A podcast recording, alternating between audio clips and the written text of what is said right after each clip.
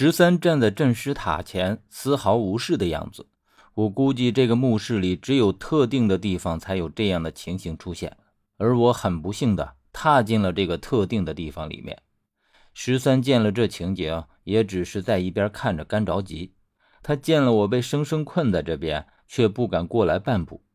而我想朝他走过去，可却觉得腿肚子一阵阵泛软，不知道何时双腿竟已经变得。有些失去知觉的样子，丝毫不听使唤，以至于此时此情根本就迈不出步子。而且更严重的是，我竟有些站不稳，好似马上就要瘫软在地。既然走不了，那这就有些悬了。周围铜铃铛的声音吵得我一阵烦躁，脑袋里更是要爆开了一样的疼。我没有办法，只好看向十三。我一直以为十三是幸运的。最起码还站在安全的区域，但是当我看向他的时候，却发现他也变得痛苦不堪。他用手堵着耳朵，而且他显然是没有我那么幸运，只是一会儿的功夫就瘫软在地，失去了知觉。这声音有问题，这让我想起了之前金顶上的刺耳声音，而且直到这时候，我才闻到一股奇怪的味道在大殿里弥漫开来。这味道说不上来，但显然带着一股略微刺鼻的药味我想，我大概知道为什么我的身体会麻木了，只怕就是这药味的关系。可是，并不等我过多的想下去，我眼前一黑，也跟着瘫软了过去。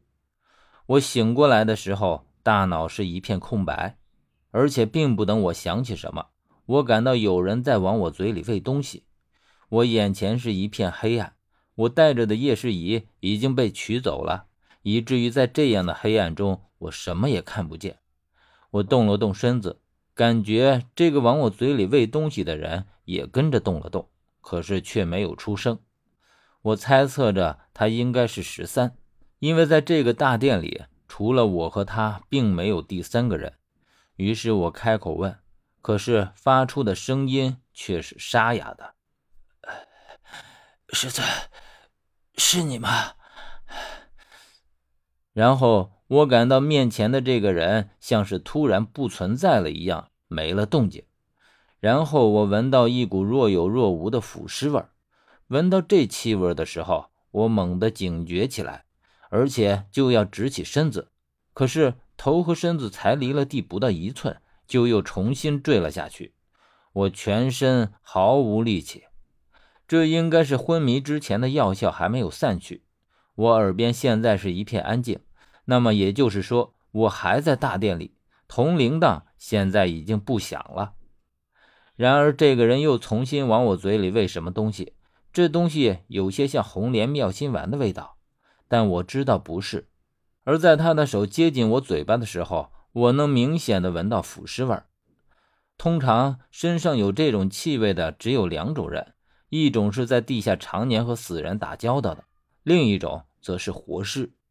当然，我猜测的是第二种。这里面的人也就那么几个，力不会有这么好心。薛和十三救了我，则更不会不出一点声音。所以，除了他们，就只有活尸了。所以我更加觉得不能吃他喂给我的东西，难保吃了会变成什么样。他可能察觉到了我的心思。于是我听见他对我说：“这些药丸可以缓解你身体里的药性，让你快速恢复知觉。”他的声音很尖细，听着让人很不舒服，就像是嗓子里卡着什么东西说出来的一样。但尽管这样，我却觉得这个声音似乎有几分似曾相识，好像在哪里听过，可是，一时间却又根本想不起来，一点头绪也没有。听到他开口说话了，我心里也算短暂的松了一口气。最起码我知道他并没有恶意，于是将他喂给我的药丸吞下。我将药丸吞下之后，问他：“你是谁？你怎么发现的我？”可是他并没有回答第一个问题，只是说：“我见了镇尸塔的铃铛在响，就赶了过来。”到这里的时候，发现你触动了这里的机关，已经被密钥迷晕了过去。